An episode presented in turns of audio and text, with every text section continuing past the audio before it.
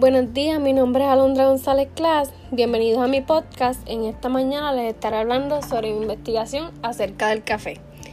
En este podcast les estaré hablando sobre los datos y beneficios y entre otros del café. Escogí este tema ya que a mi familia le gusta mucho este mismo producto. Me pareció interesante hablar y hacer un podcast del mismo. El café es rápido y práctico de preparar por eso, y además, en mi opinión, de que tiene un buen sabor, las personas que he conocido y conozco toman este producto. Ahora les estaré hablando algunos datos sobre la historia. El café llega a las Américas en el 1668 y pronto después de esa fecha se abrieron establecimientos de café en Nueva York, Filadelfia y Boston y en algunas otras ciudades. Fue en el decenio del 1720 cuando el café se empezó a cultivar por primera vez en las Américas. Hoy en día, en cualquier lugar público de los Estados Unidos, habrá uno o varios puestos de café que ofrece una variedad de café y bebidas. No es posible exagerar la importancia del café en la economía mundial. Ahora pasemos las variedades y origen. En realidad, los tipos de granos del café que se conocen hasta el momento se pueden agrupar con tan solo cuatro categorías. El arábigo, el robusto, café libérica y el café excelsa. Ahora pasamos con los tipos de café.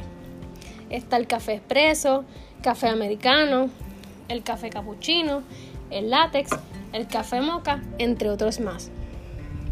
¿Cómo es la calidad del empaque? Diseña un empaque metalizado que brinda una mayor protección al producto haciendo de este uno resistente al impacto, con una excelente barrera contra la humedad, oxígeno y luz, conservando el café en óptimas condiciones sin perder su calidad y frescura. La siguiente pregunta es, ¿qué beneficios trae este producto para los consumidores? El café es uno de los productos primarios más valiosos del mundo, el cultivo, procesamiento, comercio, transporte y comercialización del café proporciona empleo a millones de personas en todo el mundo.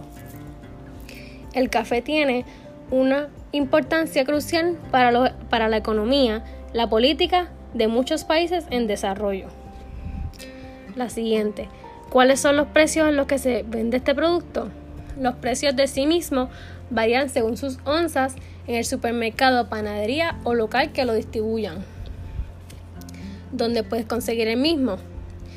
Este producto lo localizas en cualquier lugar, como ya dije, en supermercados, negocios, gasolinera o cualquier local que lo distribuyan. Un último dato de esto es que los humanos consumimos 400 mil millones de, de tazas de café en un año en todo el mundo. Es el más comercializado. Denle like a la página si les gustó.